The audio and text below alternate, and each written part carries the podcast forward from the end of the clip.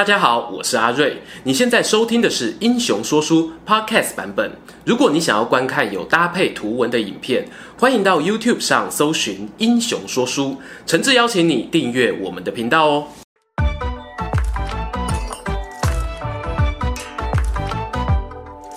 Hello，英雄说书的观众朋友，你们好，我是说书人阿瑞，替大家带来精彩的英雄故事。上一回的故事中呢，我们讲到亚历山大跟随他老爸菲利二世征服希腊城邦，让马其顿王国呢一跃成为希腊共主。然而，西元前三三六年，就在情势看似大好，菲利二世准备剑指西方，兵发波斯帝国的前夕，他却在女儿的婚礼上被贴身护卫官暗杀身亡。凶手啊，虽然很快就被逮捕，当场格杀。但是呢，也使得找出这一场刺杀行动的幕后主使者变得困难重重。当时啊，年仅二十岁的亚历山大呢，也在现场。由于过去战绩显赫，受到大部分贵族与将军的拥戴，他就成为新的领导人。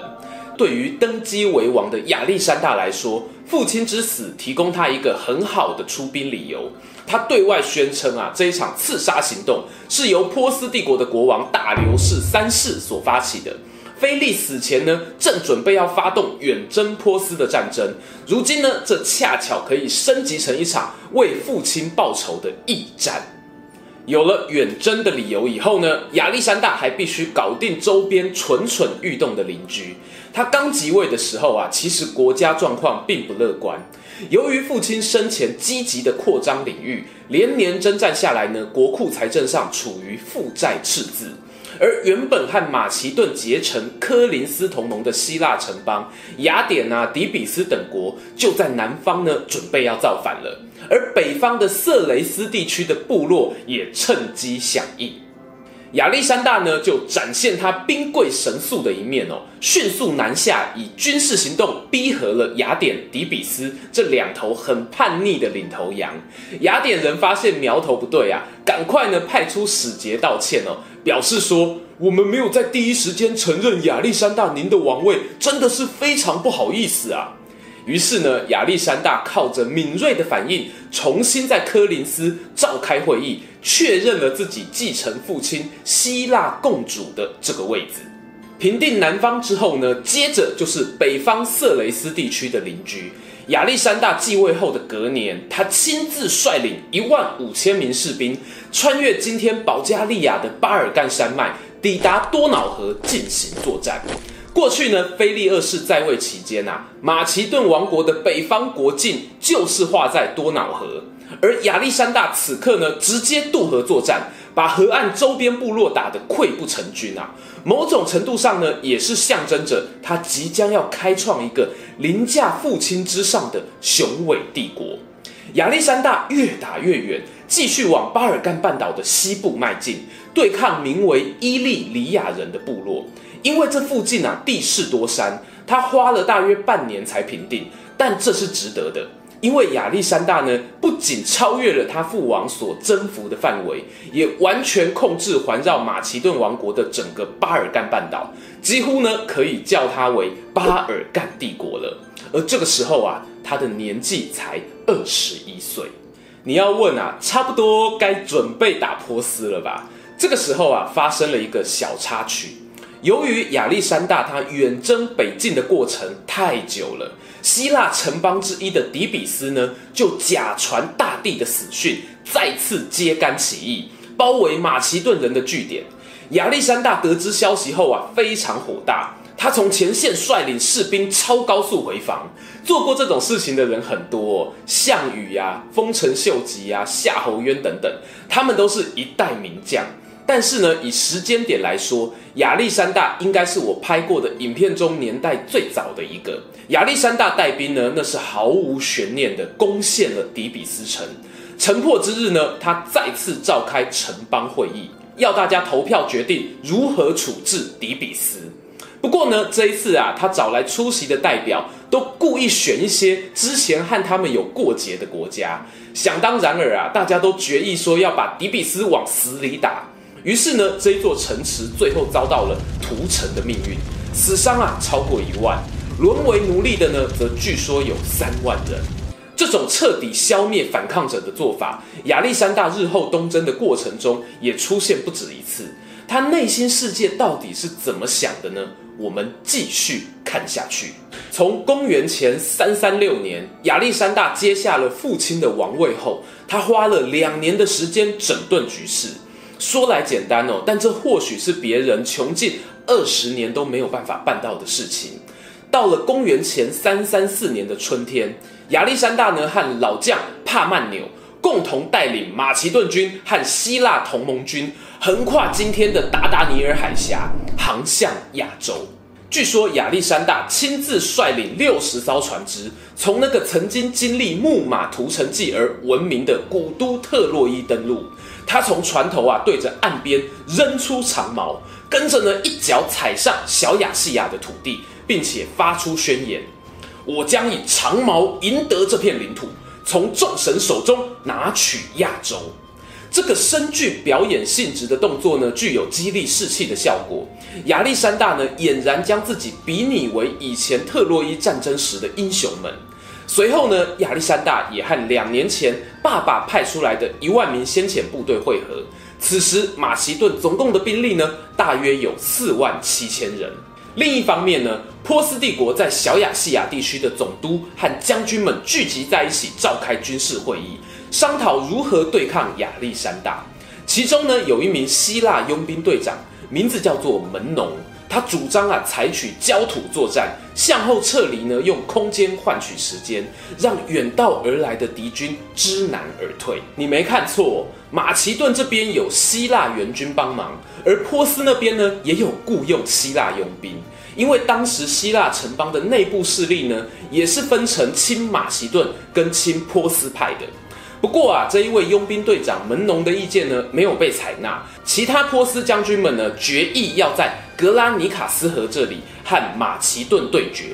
依照当时随军日记的记录呢，双方啊在河水两旁列阵。亚历山大呢命令骑兵带头冲锋渡河，他自己也参与作战，还撂倒了两名敌军指挥官。而马其顿中央的步兵团呢，在骑兵确保滩头堡安全无虞之后，也趁势过河，压制住敌方的火力。这一场作战啊，可以说是一场硬碰硬的对决。亚历山大呢，旗开得胜，确保自己的军队气势不衰，得以继续沿着爱琴海沿岸往南边打，陆续攻陷了米利都、哈利卡纳苏斯等据点。几乎可以确认，波斯人在小亚细亚西部的防线整个崩坏，而亚历山大的奇迹传说呢，才正要开始。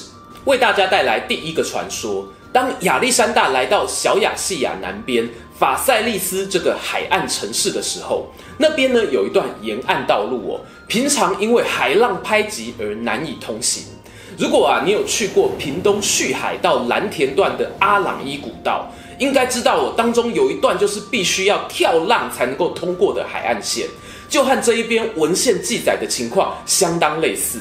我记得啊，之前我去走这条路线的时候，都必须要在心里数拍子，抓准海浪每次扑打的空档，迅速通过。还没有去过的朋友哦，真的不要错过，非常刺激。这一种礁岩地形呢，想要单人通过都非常困难，更何况亚历山大还是要带领军队呢。然而呢，大地毕竟就是大地呀、啊。传说就在他军队经过的时候，恰巧吹起北风，压抑住海边的巨浪，大军呢得以顺利通过险峻难行的路段。有一些历史学家呢，就将此事视为是上天的庇佑，还留下亚洲之海以跪拜之礼迎接大地的记录。第二个传说。当亚历山大和他的副手老将帕曼纽兵分两路，扫平小亚细亚西半部的波斯势力后，他们在一座名为哥迪姆的城市会师了。哥迪姆这座城市啊，也是历史悠久，从铁器时代的西台帝国时就已经是连接东西方的交通枢纽，而且呢，还留下一个神秘传说：城中啊有一辆牛车，据说是古代某位国王所供奉的。牛车上呢绑着一个绳结，但是你在外观上找不到绳头。相传呢，只要能够解开这个绳结的人，就会成为小亚细亚之王。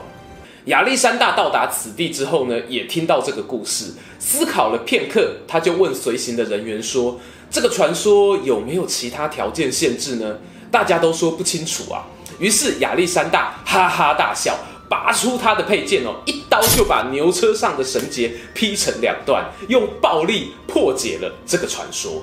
那接下来他是否真的能够成为小亚细亚之王呢？让我们把镜头回到远征军这边。亚历山大呢，从哥迪姆啊继续往东南方前进。这个时候呢，是公元前三三三年的夏天，距离他发兵不过一年。进军速度之快呀、震惊了波斯领袖大流士三世。于是呢，大流士决定亲自领军从巴比伦城出发，打算在索契平原这个地方迎战亚历山大。当时啊，波斯军队中呢有不少的骑兵编制，能够在平原地带展开决战呢是再好不过了。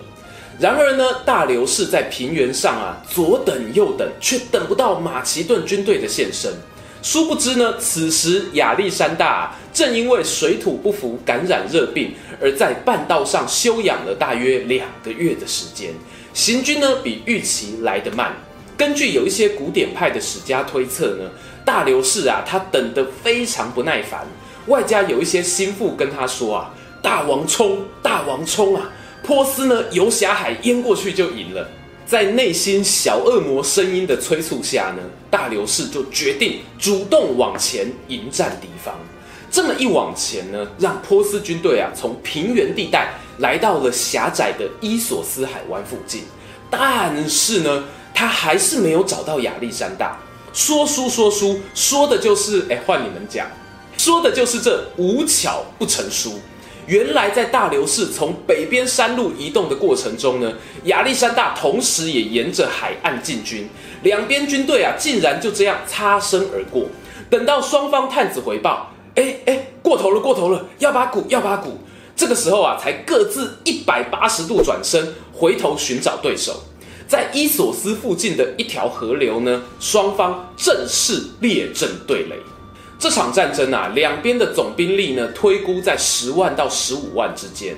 波斯军队呢，很有可能有一点五到两倍的人数优势。波斯方面呢，把他们引以为傲的大量骑兵啊，放在右翼靠海岸这一边；希腊佣兵呢，放在中军的前线，其余的兵力则放在左翼。而左翼这边呢，由于靠山，地形十分的狭窄，有些兵力不好部署，甚至呢还往马其顿军那边弯折过去，形成了一个 L 型。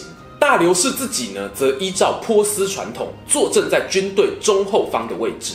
亚历山大呢，观察敌阵之后发现，波斯骑兵团非常的厚实啊，想要撕裂他们呢是有困难的。唯一的胜机大概就是冲破对方山地布阵的缺口，才能够扭转乾坤。于是呢，亚历山大就把自家左翼的指挥权交给老将帕曼纽，任务呢只有一个：撑住啊！因为接下来的作战会很痛苦。当当当，战争正式开打。波斯骑兵呢率先从河水下游发动攻击。亚历山大这边呢，也带着手持盾牌的步兵，还有马其顿骑兵，从河水上游渡河冲锋。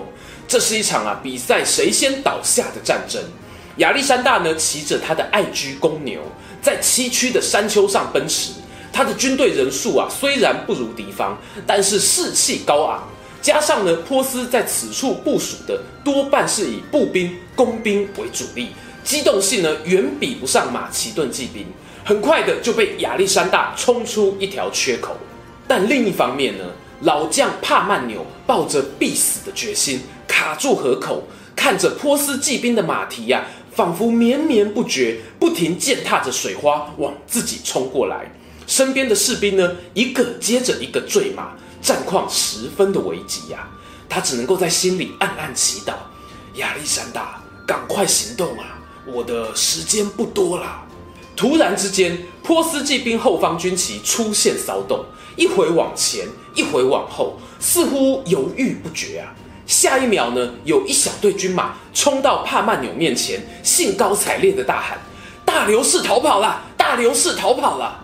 原来呢，亚历山大冲破山地部队的缺口后，他没有急着回头夹击对方，而是朝着波斯的中军大帐直扑过去啊！大流士呢，老远看到年轻的亚历山大脚跨骏马，在乱军之中左冲右突，宛如是希腊神话里的天神下凡，取人性命呢，绝不手软。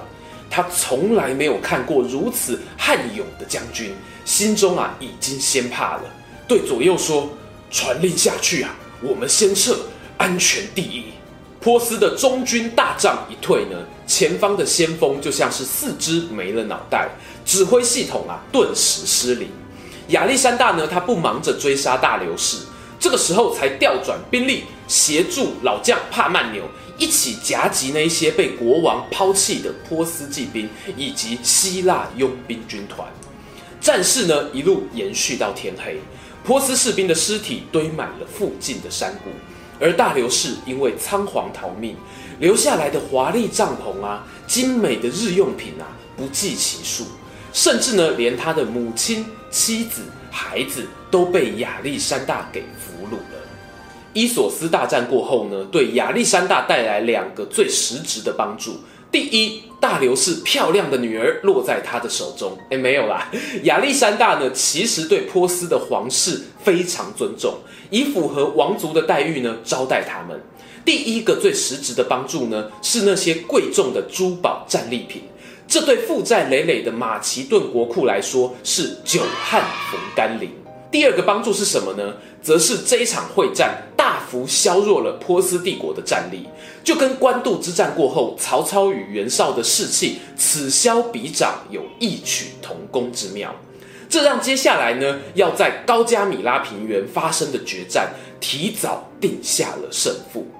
公元前三三二年的冬天，马其顿远征军踏进非洲，来到了埃及。当地的波斯总督啊，放弃抵抗，直接投降。而埃及人呢，将亚历山大视为是解放者，欢迎他的到来。亚历山大呢，来到以前古王国的首都孟菲斯，向神明献祭，成为实质上的埃及国王，也就是法老。这段期间啊，波斯国王大流士已经从原本的主动积极迎战，转为尝试避免作战。甚至呢，提出割地求和这样的不平等条件，想要换取自己的王位安稳。然而呢，亚历山大也洞悉了对方的懦弱，拒绝这样的请求。他想要成为的是亚洲唯一的王，而不是跟大流士二分天下。公元前三三一年的四月，马其顿远征军离开埃及。此时呢，大流士还尝试要与希腊的斯巴达国王接触，策动希腊叛乱，想要拖住亚历山大的脚步。可惜啊，这一场叛乱最后呢，并未得逞。同一年的七月，亚历山大呢来到了两河流域，而此时呢，大流士可以说是退此一步，即无死所。就算啊他没有战死，他的帝国呢也不会容许他苟活。大流士呢，用尽最后的力量，召集了比以前还要多的士兵。除了自豪的骑兵队之外呢，还有之前没登场的战车兵种，并且啊，把战场选在对自己有利的高加米拉平原地带。双方呢，列阵对垒。照惯例呢，大流士还是遵循传统，坐镇在后排中央。两侧呢是大量的轻装步兵，第一列则是以铁甲骑兵、轻骑兵还有战车组成的高机动性方阵。马其顿这边呢，亚历山大把方阵步兵摆在大本营前，呈现两排的波段阵列，以免被对方一次冲锋就冲垮。左翼呢，照惯例交给老将帕曼纽，亚历山大自己啊，再次率领马其顿骑兵待在右翼。聪明的观众呢，这时候应该会发现这个布阵怎么这么眼熟啊？仿佛是伊索斯大战重新上演。亚历山大呢，走到帕曼纽身边，拍拍他的肩膀说：“撑住啊，因为接下来作战会很痛苦。”为何亚历山大会采取这样的阵型呢？我们来介绍一下他身边的马其顿骑兵，也有一些人呢会称呼他为伙伴骑兵。这是一种哦，佩戴头盔、胸甲，还有短剑，手持大约两公尺半长枪的近战型作战单位，通常呢会有八个方阵队伍，每队一千八百人。作战的时候呢，排成一个横排，然后最右边的当头。有看过舞龙吗？龙头动，呃，然后龙尾就跟上。八个方阵呢，就像是一条长蛇一样，跟着队长呢快速往敌军冲过去。由于前面冲得快，很容易形成一个头尖屁股大的巨大三角形。你看史书上啊，有些会记载蟹形阵，指的呢就是这个阵型。然后这条五龙骑兵阵还会每天轮班，八个方块呢轮流当龙头，有一点值日生的味道哦。至于你说为什么都是右边的带头冲呢？纯属我个人猜测啦。会不会是因为多数的骑兵是右撇子，拿长枪从右方这样刺下去比较顺畅，就像拳击手的右勾拳一样？把镜头呢转回战场，帕曼纽啊，他是苦力人呐、啊，在左翼坦住敌军，我们先忘记他。亚历山大呢这一次不急于冲锋，他下令方阵部队往右斜方缓缓推进，而大流士呢也想要展现一下自己的控兵技巧，除了派出中央第一列迎敌之外，也下令左翼第一列骑兵往敌人的外侧包抄，打算施展夹击战术。第这个 moment，亚历山大嘴角露出了微笑。机会来了，波斯自己呢，把第一列打开一个缺口，